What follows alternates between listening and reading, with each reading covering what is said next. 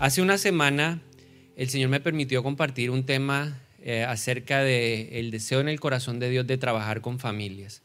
Y hoy quiero continuar en esa senda y, y, quiero hablarle de la base de la familia. Y la base de la familia es el matrimonio. Si no hay matrimonios sanos, no hay familias sanas. Y por ende Dios no va a poder trabajar eh, en esa perspectiva que Él tiene generacional. Entonces, hoy quiero concentrarme en este tema, quiero hablarle del matrimonio por eso he titulado esta enseñanza hoy, Claves para un matrimonio feliz. Si Dios no encuentra una familia o un matrimonio sano, no va a poder trabajar con generaciones sanas. ¿Cuál es el gran problema que estamos viendo en este tiempo? El gran problema es que hay un abismo muy grande entre lo que es la perspectiva o la visión de Dios, la visión bíblica, y la visión que estamos encontrando en el mundo, en la visión humana. Eh, quiero compartirle algunos datos para que usted vea junto conmigo y con todos los que nos están viendo qué está pasando en Colombia con el matrimonio. Son estadísticas a diciembre o septiembre del 2019. En los últimos años, desde el 2016 al 2019, de 100 matrimonios que se registran, 41 de ellos se divorcian. O sea que tenemos una tasa de divorcio del 41%. Se registraron 214 mil matrimonios en los últimos tres años, de los cuales 88 mil se disolvieron. En 2016 se presentaron 61 mil matrimonios civiles, en el 2017 58 mil, en el 2019 38 mil. 23 mil 262 divorcios se presentaron en 2016 y fue creciendo y tenemos en el 2019 la tasa más alta de divorcios en Colombia. En 2019 se celebraron 12% menos matrimonios en comparación con años anteriores. Colombia está situada en uno de los países que más se divorcia en este momento. Así que esto debe llevarnos a una reflexión. ¿Qué está pasando con el matrimonio? Si la base de la familia es el matrimonio, nosotros necesitamos reflexionar frente a ese punto. ¿Por qué los matrimonios están enfrentando esto? Porque hoy en día en Colombia la gente se quiere casar menos. No sé si usted sabía que tenemos el deshonroso primer lugar de países en Latinoamérica en donde la gente no se casa, sino que se va a, unir en, eh, se va a vivir en unión libre. Colombia ocupa el primer lugar en Latinoamérica. ¿Por qué la gente toma esa decisión? ¿Por qué la gente no se quiere comprometer? Varias razones. La visión de este tiempo está enmarcada en el egoísmo, la visión del matrimonio en este tiempo está enmarcada en la autonomía, la visión del matrimonio en este tiempo tiene como parámetros o base del matrimonio la televisión, internet, el cine, porque se ha desvirtuado un regalo maravilloso del matrimonio que es la relación sexual. Entonces ahora las personas ya pueden explorar la relación sexual sin tener en el corazón el temor de Dios de que es un regalo que debe ser cobijado por el pacto matrimonial. Entonces nosotros frente a esa perspectiva tenemos que hacer algo. Y lo que Dios nos ha mandado es a retomar la visión de Dios. A ver, ¿cuántos son aquí casados? Levante la mano. Entonces esta palabra es para usted porque esto nos va a ayudar a mejorar en nuestro matrimonio. ¿Solteros que se quieran casar? Sí, hay gente que no se quiere casar. Aquí tengo uno. Hoy va a cambiar porque también esa palabra también es para usted. Levante la mano y diga, esta palabra es para mí. Entonces vamos a, en primer lugar, a ver qué es lo que piensa Dios. Me gusta la Biblia porque hay un versículo o un pasaje en donde Dios nos habla como Padre, hay un versículo en donde Dios nos habla como Hijo y hay un versículo o un pasaje en donde Dios nos va a hablar como Espíritu Santo. Primero veamos lo que dijo el Padre. Génesis capítulo 2, versículo 18 al 25. Dice, después el Señor Dios dijo, no es bueno que el hombre esté solo. Haré, haré una ayuda ideal para él. Entonces el Señor Dios formó de la tierra todos los animales salvajes y todas las aves del cielo. los puso frente al hombre para ver cómo lo llamaría y el hombre escogió un nombre para cada uno de ellos.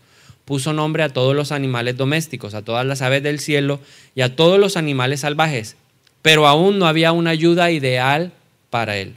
Entonces el Señor Dios hizo que el hombre cayera en un sueño profundo. Mientras el hombre dormía, el Señor Dios le sacó una de sus costillas y cerró la abertura. Entonces el Señor Dios hizo de la costilla a una mujer y la presentó al hombre. Versículo 23. Adán dijo, al fin. ¿Qué dijo? Al fin. A ver, los hombres casados digan, uy, por fin, al fin. ¿Sí? Yo creo que esa debe ser la, la palabra que cierra los votos matrimoniales. Al fin. Exclamó el hombre, esta es hueso de mis huesos y carne de mi carne. Ella será llamada mujer porque fue tomada del hombre. Eso explica por qué el hombre deja a su padre y a su madre y se une a su esposa y los dos se convierten en uno solo. Ahora bien, el hombre y su esposa estaban desnudos, pero no sentían vergüenza. Esa es la visión de quién? Del Padre. Ahora vamos a ver la visión del Hijo. Jesús dijo lo siguiente en Mateo capítulo 19, versículo 4 al 7. Le estaban preguntando sobre el matrimonio, sobre el divorcio le hicieron una pregunta capciosa de por qué eh, Moisés había permitido eh, el, divorcio. Él les dijo, no, el corazón del hombre es muy duro y por eso Dios ha permitido esto. Pero en realidad esta es la visión de Dios. Jesús respondió a esto y dijo, ¿no han leído las escrituras? Allí está escrito que desde el principio Dios los hizo hombre y mujer. Y agregó, esto explica por qué el hombre deja a su padre y a su madre y se une a su esposa y los dos se convierten en uno solo. O sea, está reafirmando lo que ya el Padre había dicho en Génesis capítulo 2. Pero aquí hace un énfasis, dice, como ya no son dos sino uno, que nadie separe lo que Dios ha unido. O sea, complementa, amplía la visión de Dios. No solamente es la unión física, sino es algo que ha sido sellado solemnemente por Dios y por eso la expectativa de Dios es que no lo debe separar ningún hombre. Luego el Espíritu Santo nos habla a través del apóstol Pablo en Efesios capítulo 5. Tenemos la perspectiva del Padre ya, tenemos la perspectiva del Hijo, ahora vamos a ver el Espíritu Santo que dice. Efesios 5, 31 al 32 dice, como dicen las escrituras, el hombre deja a su padre y a su madre y se une a su esposa, y los dos se convierten en uno solo. Entonces revisemos lo que ha dicho el Padre. ¿Ha dicho lo mismo? ¿El Hijo dijo lo mismo? ¿El Espíritu Santo? A ver, vamos acá por acá. ¿Dicen lo mismo? Sí. ¿Qué dijo además Jesús? Que como ahora son uno solo, lo que Dios ha unido, que no lo separa el hombre. Pero el Espíritu Santo también tiene algo más que agregar. Y Pablo dice en el versículo 32, eso es un gran misterio, o sea, el matrimonio es un misterio. ¿A quién se le revelan los misterios? A los hijos de Dios. Nosotros tenemos que entender la perspectiva de Dios para comprender qué es el matrimonio, pero ilustra, o sea, Pablo nos está diciendo a través del, o el Espíritu Santo a través de Pablo nos está diciendo, ilustra, nos muestra, es una manera gráfica de mostrar lo que Cristo y la iglesia son. Él dice, pero ilustra la manera en que Cristo y la iglesia son uno. El Padre nos dio una perspectiva, el Hijo la complementó y el Espíritu Santo la cerró. Entonces, si nosotros queremos tener un matrimonio, civil, eh, un matrimonio feliz, tenemos que entender varias cosas. En primer lugar, ¿qué es lo primero que yo debo comprender? Que el matrimonio lo debo ver desde la perspectiva de Dios como un pacto. ¿Quiere que su matrimonio sea feliz? ¿Quiere tener familias que Dios use? A ver, levanten la mano los que quieren tener familias. Bueno, yo debo ver mi matrimonio como un pacto. Un pacto es un acuerdo solemne, vinculante, entre dos partes tiene responsabilidades, beneficios, sanciones, no tiene cláusulas de salida.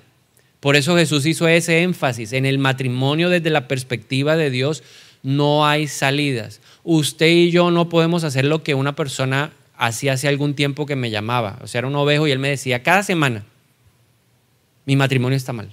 Y le dice, pero ¿por qué está mal? Me quiero separar, me quiero separar, me voy a divorciar. Entonces yo le dije, mire, el primer principio para que un matrimonio funcione es borrar, eliminar, delete de nuestro vocabulario, me voy a separar. Si usted quiere que su matrimonio funcione, tenemos que enfrentarlo con la perspectiva que Dios le está dando. Es hasta que la muerte nos separe. A ver, ¿cuántos se van a casar? Entonces diga, el día que yo me case es hasta que la muerte me separe. Nada más. O sea, no soy yo. Entonces, la primera puerta que yo debo cerrar es esa. No en mi léxico, en mi forma de hablar, en mi forma de resolver los conflictos con mi pareja, no es me voy, me voy a separar. No, esa no es la manera. Los que tienen un noviazgo, les quiero dar un consejo hoy. Si desde novio están diciendo terminemos, terminemos, terminemos, eso no va a funcionar. Cuando yo estaba de novio con Ana Milena, tomamos esa decisión. Dijimos, el día que digamos terminamos, el día que sea para siempre. ¿Para qué? Para darnos cuidado, porque eso a veces lo cogemos como una muletilla para molestar de pronto a la otra persona. Entonces nosotros no podemos entrar al matrimonio viéndolo de esa, de esa manera. Tres palabras que nos van a ayudar a entender el pacto. Tres palabras muy importantes que hay que tener presentes siempre en la mente y en el corazón. Primera palabra, solemnidad. El matrimonio es un acuerdo solemne. La solemnidad se la da quién? Dios. Sea que yo vaya donde un notario, sea que yo vaya donde un juez, sea que me case un pastor.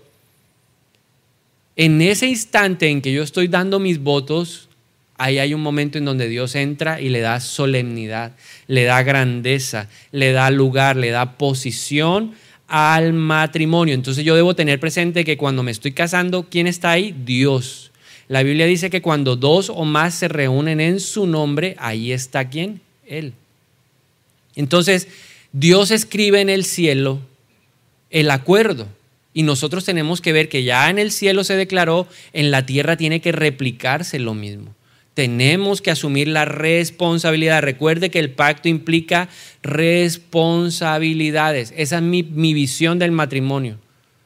Hay solemnidad. Mi matrimonio fue marcado, sellado, decretado, establecido por Dios. El voto que yo hago es un voto que Dios toma y lo establece y lo decreta espiritualmente hablando en el cielo. Y yo debo declarar eso, así como en la, así en el cielo o aquí en la tierra como en el cielo. Lo mismo debo hacer yo. Entonces, eso debo entenderlo. Cada vez que mire a mi pareja, Dios está viendo un acto solemne, hay una, una unión solemne, algo que le da majestuosidad y grandeza. Por eso el matrimonio es muy importante. La segunda palabra es fidelidad.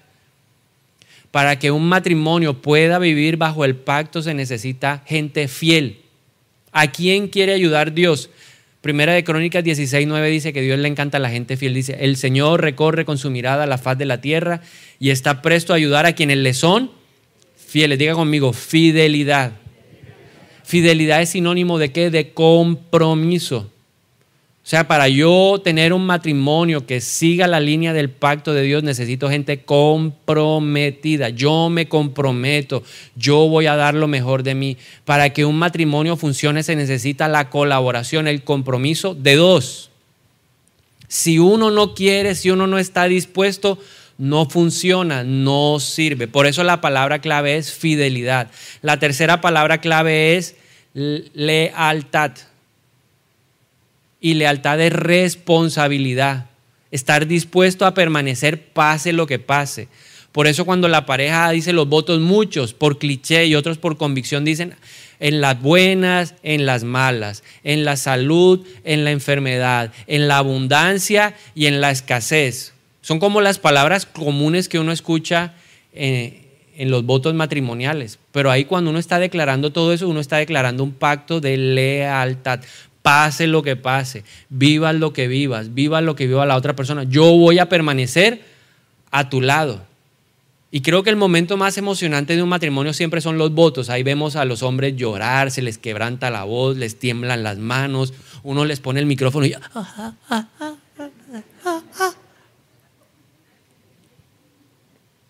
¿Sí o no? ¿Cuántos han estado en matrimonios? Hasta uno dice, nunca lo había visto Yara, pero el día de los votos le puso el pastor el micrófono y esa gente. Y después se les olvidaron. Pero es porque no tienen presente que ese momento fue un momento solemne, un momento de lealtad y un momento de fidelidad. El matrimonio es un pacto que sigue el compromiso de Jesucristo con su iglesia. Por eso Pablo dice, mire, este misterio es un misterio, pero ilustra, muestra la manera en que Cristo y la iglesia son uno. Y por eso nosotros debemos entender que Cristo murió por la iglesia para establecer un pacto hasta que la muerte lo separe.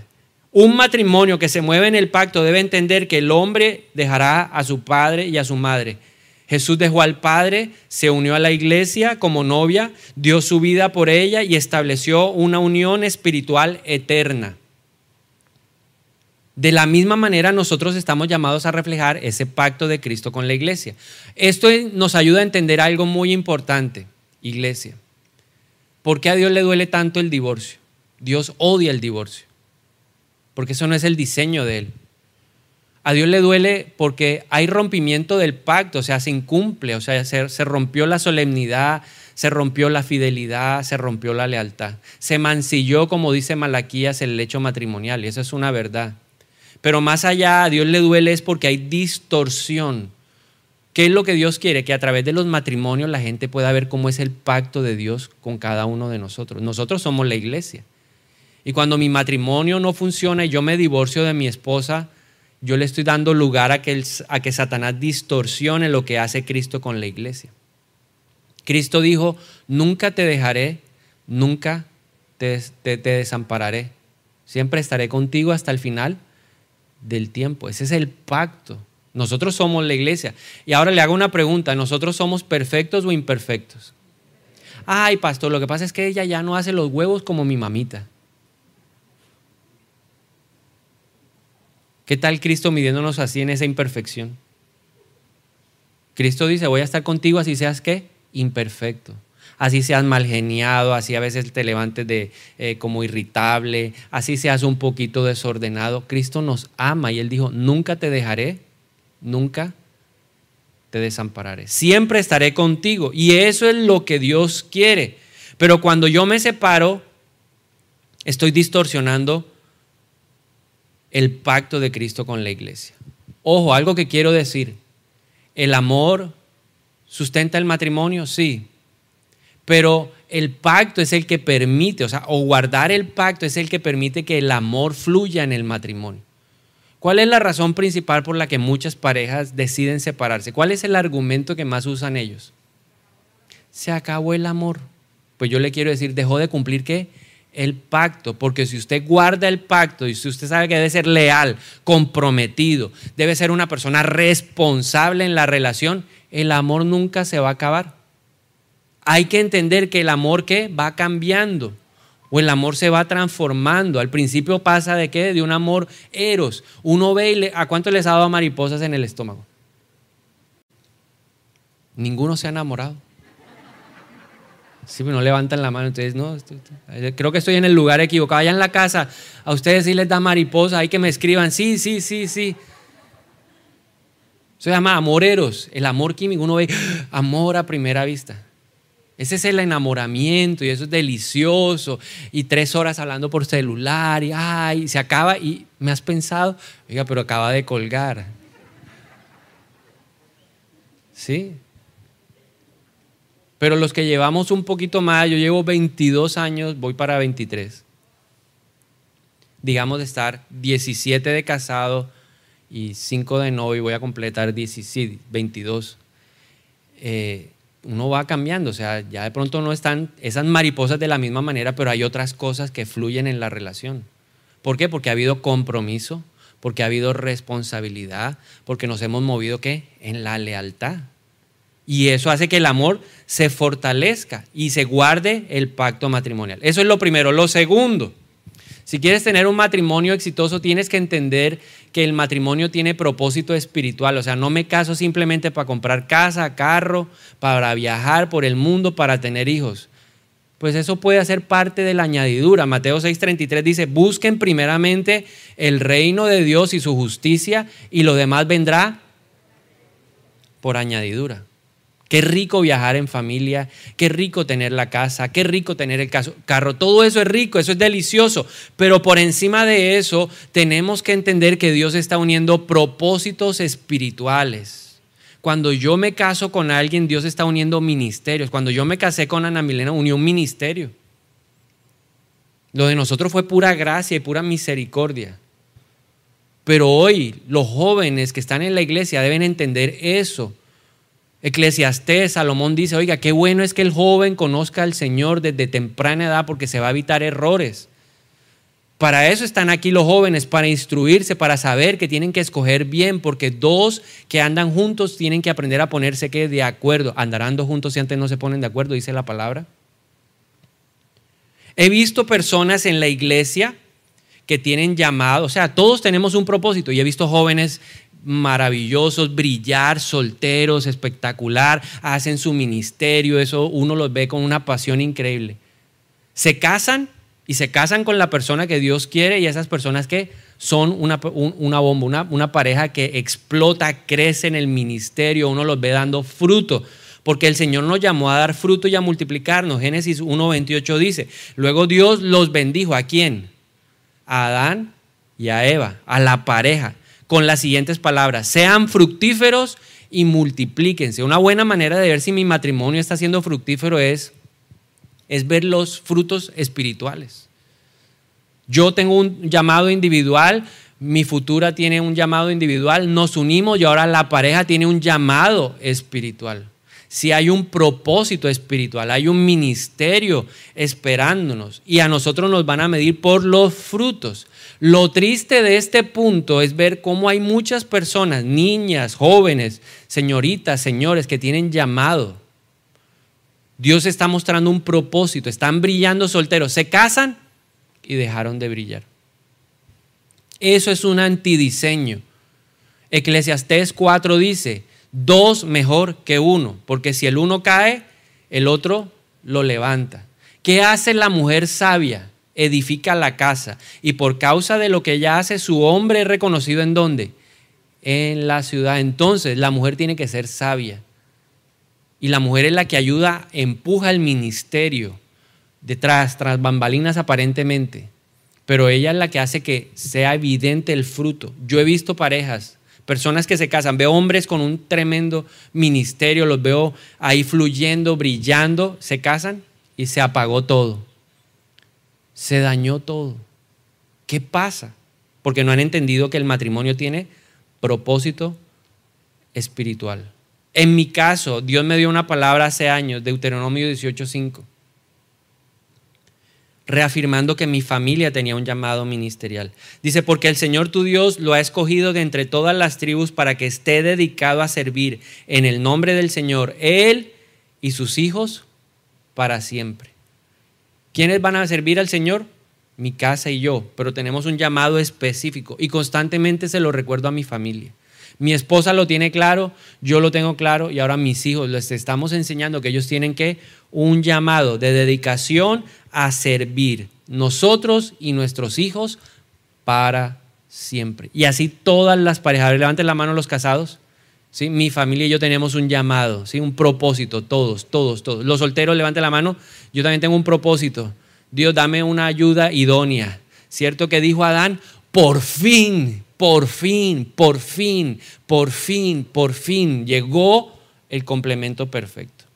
Tercer punto, para un matrimonio feliz, tercera clave, necesitamos entender la importancia de la unidad y de la intimidad matrimonial. En Génesis capítulo 2 hay dos cosas muy importantes que nos hablan de unidad y de intimidad. Dejará a su padre y a su madre y se unirán y serán uno solo, unidad. Y la intimidad en el versículo 25 de Génesis 2 dice, y estaban desnudos y no sentían vergüenzas. La desnudez es para algo o representa algo de intimidad. Unidad e intimidad no, no representan uniformidad o igualdad. Porque hay gente que se quiere casar y quiere volver al esposo o a la esposa la fotocopia. Y eso no es así.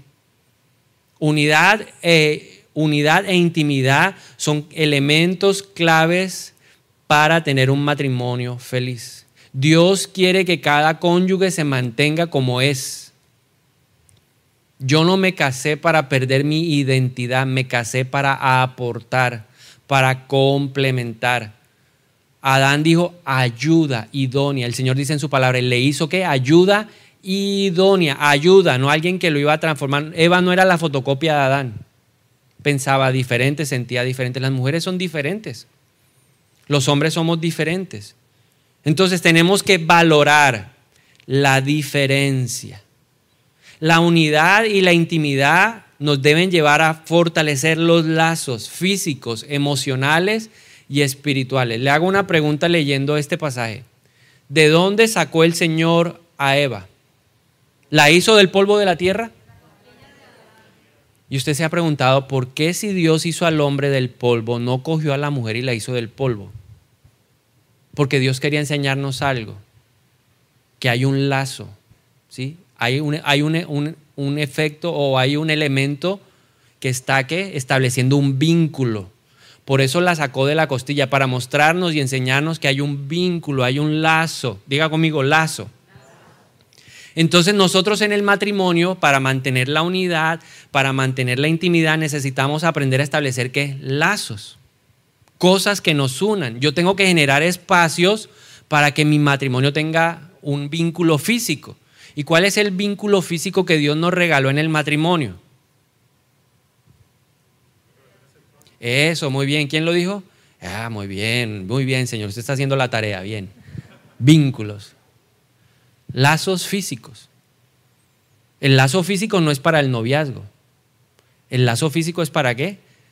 Para el matrimonio. Entonces nos, regala la relación sexual para que podamos establecer un lazo físico.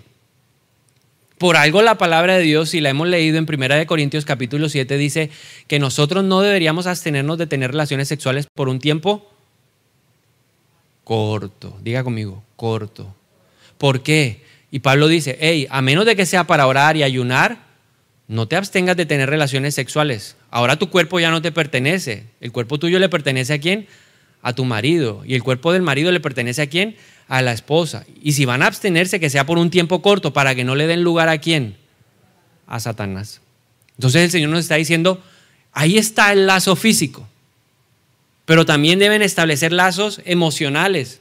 Si yo quiero que mi matrimonio sea feliz, debo aprender a qué? A tener tiempos para establecer lazos. Hay que tener que momentos especiales, generar recuerdos. Eso generan lazos emocionales.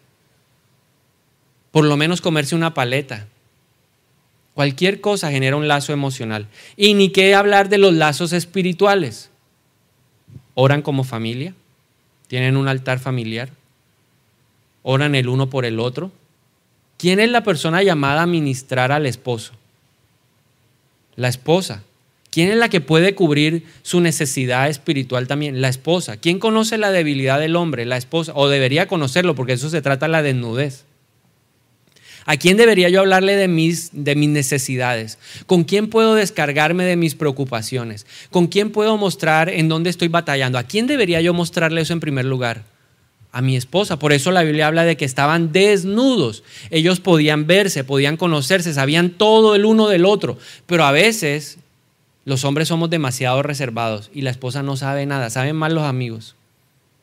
El compañero de trabajo. Ese se convirtió en el confidente. O la secretaria o la amiga. Esa es la verdadera confidente. Pero no somos nosotros como pareja. Dios nos llama a crecer en unidad y en intimidad. La unidad y la intimidad se construyen en la transparencia y en la apertura del corazón para ser conocidos. Por eso mi recomendación siempre cuando alguien quiere iniciar una relación es que antes de entrar en un noviazgo entre en una amistad. Porque uno de amigos se muestra como es. Y uno dice, pues me voy a aguantar sus debilidades, pero es que tiene demasiadas fortalezas. Me gusta su forma de ser. Esto lo puedo tolerar porque uno como amigo se muestra como es. Porque cuando uno quiere conquistar a alguien, uno es tapado. Y uno no muestra lo peor, sino muestra siempre qué? Lo mejor. Hasta le abre la puerta al carro. Nunca se la ha abierto ni a la mamá ni al papá, pero eso sí, se enamoró y se la abrió a la novia. Pero deje que pasen unos meses. Si usted está deslumbrada porque el hombre le abre la puerta y le invita a comer siempre, espérese un año. Y en un año volvemos y hablamos. Al hombre se le olvidó que tenía que abrir la puerta, al hombre se le olvidó que tenía que invitarla a cine, al hombre se le invitó, se le olvidó. Por eso está la canción esa que dice, sácala, llévala al cine, ¿cierto? Cómprale un ramo de flores. Sí. Ella merece que la trates como así. Yo sé que ha oído la canción. El gran problema, el pecado. El pecado hizo que nosotros seamos tapados. ¿Qué pasó con Adán y Eva? Ellos caminaban desnudos, no tenían problema en mostrarse como eran, pero pecaron y cubrieron su desnudez. Entonces nosotros necesitamos vencer esa, ese trauma que dejó el pecado y aprender a mostrarnos de manera transparente. Y finalmente, en cuarto lugar, tenemos que aprender a funcionar en los roles que Dios ha establecido.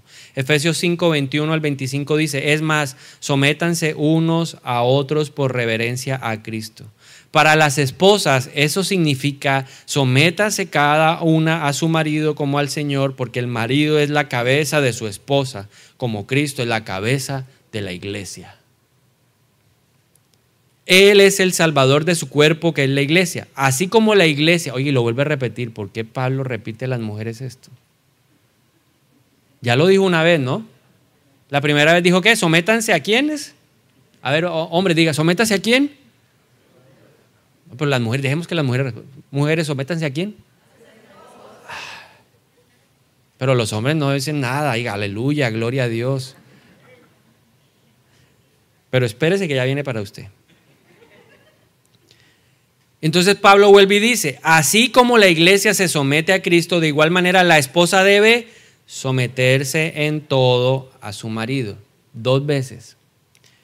Para los maridos, diga, llegó mi tiempo. Sí, las mujeres pueden decir, ahora sí, escuche bien. Ame cada uno a su esposa tal como Cristo amó a la iglesia. Él entregó su vida por ella. Gloria a Dios, sí. O sea, que mira a su marido y diga, le tiene que dar la vida. El pecado arruinó la armonía matrimonial. O sea, los roles no aparecieron porque el pecado apareció. Los roles ya estaban establecidos. El problema es que el pecado arruinó la armonía del matrimonio y torció el rol de Dios. Al hombre Dios lo llamó a ser el líder. Pero hay que liderar de cierta manera, es el ejemplo lo que lidera, no es la posición e imponer, ya aquí estoy yo. El pecado ha convertido en dominación hostil el liderazgo del hombre para muchos. Entonces usted ve a hombres que son ¿qué? tirantes, son los propios dictadores en la casa y ese no es el modelo de Dios. Eso lo desvirtuó, lo tergiversó el pecado. Pero también en otros casos vemos a hombres que por su indiferencia no ejercen el rol. O puedo estar en la hostilidad o puedo estar en la indiferencia. Y ninguno de los dos es el verdadero liderazgo de Dios. En el caso de las mujeres, el pecado también tergiversó el rol que Dios estableció para ellas en la relación matrimonial. Ahora estamos viendo en muchos casos un servilismo y la palabra servilismo significa satisfacer ciegamente la autoridad. Entonces vemos mujeres que el hombre dice, no importa lo que diga. El hombre está pidiendo cosas que están fuera de, los parámetros establecidos por la palabra de Dios, pero no importa porque el hombre lo dice. Ponen al hombre, al marido por encima de Dios. Y eso está mal. La autoridad hasta dónde va? Hasta donde no viole los parámetros establecidos por la palabra de Dios. Yo debo respetar la autoridad hasta ahí. Pero si la autoridad me está pidiendo a mí algo que está por encima de lo que Dios está diciendo, yo debo levantarme, porque primero está obedecer y agradar a Dios que a los hombres. Muchos matrimonios no funcionan porque las mujeres viven en función de agradar al hombre, que no se vaya de mi lado, que no me deje. Todo por tener lo que contento. Hay mujeres que no quieren confrontar. La Biblia que dice en 1 Corintios 7 que si ella es una mujer sabia, ella va a santificar su casa. O sea, yo no debería aceptarle el adulterio a mi marido. Es que si no, es que yo si le digo se me va. ¿Qué va a pasar de mí? No, Señor, porque eso es antibíblico. Y la mujer debería pararse en la brecha y no aceptar. Córtele los servicios y verá. Que las cosas empiezan a cambiar. Así es que debería actuar la mujer, santificando su casa. Pero hay mujeres que han entendido también mal por el pecado y entonces se insubordinan, se, se levantan y se sublevan y entonces tenemos hogares jezabélicos. El tipo allá, imagínese esta combinación, indiferencia con insubordinación, Acab y Jezabel reinando. Hombres que no han entendido su rol siempre serán gobernados por una Jezabel. Y no hay peor antidiseño para el matrimonio que un, un, matrimonio en donde Jezabel sea la cabeza. Eso es algo que destruye el matrimonio. Y nosotros tenemos que retomar el modelo de Dios. Ser cabeza significa aceptar el llamado de Dios para asumir con responsabilidad el liderazgo. ¿Y liderazgo de qué? De servicio, de protección y de provisión. ¿Quién es el que más debería servir? Pero fuerte, díganlo, mujeres, aproveche, diga, ¿quién debería servir más? El hombre, el hombre es el que más debería servir. ¿Quién debe ser el protector de la casa, físico y espiritual? O sea, ¿quién es el que tiene que estar ahí como atalaya, ahí, ahí metido en la brecha, haciendo guerra espiritual por la casa? ¿Quién es el que tiene que estar reprendiendo al devorador, reprendiendo a Satanás? ¿Quién es el que más debería estar ayunando, orando, vigilando? ¿Quién? Y entonces vemos a las mujeres allá haciendo allá cobertura, protección, haciendo todo lo que tienen que hacer las mujeres y fuera de eso ya también haciendo guerra espiritual ahora, porque el hombre allá está qué?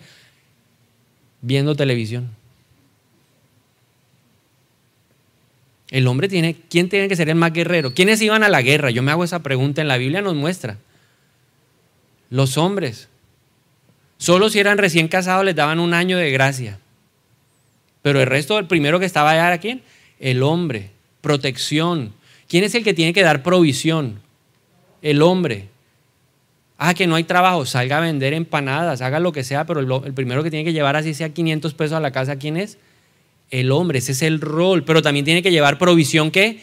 espiritual. ¿Quién es el que tiene que compartir? Mire la palabra que nos, nos compartieron hoy, vamos a meditar en ella. Mire lo que el Señor me habló esta palabra, vamos a reunirnos como familia y vamos a contarles una historia. esto, eso, ¿quién lo tiene que liderar? El hombre. Eso lo tiene que hacer uno. Pero muchos hombres le dejamos ese rol a quienes? A las mujeres, porque la mujer donde ve que el hombre no hace, ella tiene la capacidad también de hacerlo. La mujer ayuda, la mujer apoya, la mujer está ahí. ¿Por qué? Porque la sumisión es el llamado de la esposa a honrar y a afirmar el liderazgo de su esposo y a ayudar a que se lleve a cabo de acuerdo a los dones que ella tiene. El mejor ejemplo, Proverbios 31. ¿Será que la mujer no hace nada? Se levanta temprano, las cosas en su casa están en su, en su orden, ella trabaja y provee para su casa, pero también dice la Biblia que por causa de lo que ella hace, su hombre es reconocido en dónde. O sea que la mujer es la que le da el impulso al hombre. Por eso dice la Biblia, el que haya esposa, haya el bien. Pero yo digo, no cualquier esposa. Sí, porque ahí a veces, ay, el que haya esposa, se casó y halló el bien. No, yo he visto unos que hayan y hayan el mal. Eran buenísimos solteros, se casaron y los perdimos. Ahí no hallaron el bien, hallaron el mal. El que haya el bien es el que uno ve que ese hombre crece, ese hombre florece, su esposa está feliz porque hablan bien de él. Y si hablan bien de él, ¿de quién van a hablar bien? Pues de ella. Tiene las cosas al día en su casa. Esa es la mujer que sabe edificar su casa. Entonces, resumamos rápidamente. Principios para tener un matrimonio feliz. Número uno, hay que entender que vivimos en un pacto. Se acabó el me voy a separar, me voy, voy a coger mis corotos y me largo, no más se acabó. ¿Qué más? Que mi matrimonio tiene propósito espiritual. En tercer lugar, que debo trabajar arduamente por la unidad y por la integración o por la intimidad matrimonial. Y número cuatro, cada uno cumpliendo los roles de Dios. Amén. Entonces quiero pedirle de manera muy especial que se pongan de pie por un momento. Calma, escuchen la orden, atención. Primero vamos a orar por los que están casados, por los que ya viven hace años con su pareja. Yo quiero orar primero por ustedes, ¿ok? Sí, póngase de pie un momento. Los solteros se van a quedar ahí tranquilitos. Ahorita voy a orar por usted para que se rompa ese deseo de no casarse. Padre, yo te doy gracias por cada pareja aquí representada, Señor. Gracias porque en tu corazón está el deseo de formar matrimonios sólidos, familias sólidas. Y por eso yo hoy clamo en el nombre de Jesús para que esta palabra quede afianzada en su mente y en su corazón. Y oramos en el nombre de Jesús. Todos los demás nos ponemos de acuerdo para bendecir sus matrimonios para declarar en el nombre de Jesús que ellos van a vivir de acuerdo al pacto que han establecido, hasta que la muerte los separe. Y hoy reprendemos de los matrimonios de esta iglesia, de los matrimonios de nuestras familias, en el nombre de Jesús, todo espíritu inmundo que ha querido venir a sembrar división, caos, destrucción en el nombre de Jesús. Lo reprendemos en la autoridad de Cristo. Ese espíritu que quiere desintegrar, hoy lo reprendemos. Y lo que Dios ha unido, declaramos que sigue ahí unido por el Espíritu. en el nombre de Jesús. Gracias Señor, porque van a crecer en unidad, en intimidad. Y te pido Señor que aún si hay algún desorden en los roles, se puedan ordenar en el nombre poderoso de Jesús. Bendecimos estos matrimonios, los cubrimos con la sangre de Cristo, en el nombre de Jesús. Amén. Y vamos a orar por los solteros. Usted me va a ayudar casado, que tiene la unción del matrimonio de Dios. Vamos a orar, vamos a levantar nuestras manos sobre los solteros. A ver, los solteros, levántense, por favor, póngase de pie. Hay bastantes. Qué bendición. Padre, yo te doy gracias, porque aún el estar soltero es una bendición, porque nos podemos desposar contigo, Jesús. Pero tu palabra es clara y dice, mire, el que tenga el don de mantenerse soltero, qué bendición, pero el que no, que busque casarse. Y hoy oramos en el nombre de Jesús para que cada una de estas personas pueda cumplir ese mandato, ese llamado tuyo, Señor. Y que lo haga conforme a tu plan Oramos por hombres, por mujeres de reino, que les ayuden a cumplir ese propósito divino. Padre, hoy removemos ese espíritu de este mundo, de sus vidas, que los merodea, que los rodea, que les hable, les dice, es mejor no casarse. Todo lo que ha venido por malas experiencias, hoy lo declaramos sin autoridad, sin poder, en el nombre de Jesús. Y declaramos que se van a casar, que el que haya esposa, haya el bien. Levante la mano, caballero, soltero. Y yo declaro hoy en el nombre de Jesús que va a venir una esposa a través de la cual vas a hallar el bien. En el nombre de Jesús. Hoy desatamos del norte, del sur, del este, del oeste a esa mujer que va a bendecir tu vida y que por causa de ella vas a ser reconocido de buena manera en la ciudad. Pero también oro y, levanten las manos las mujeres solteras. Oro por ti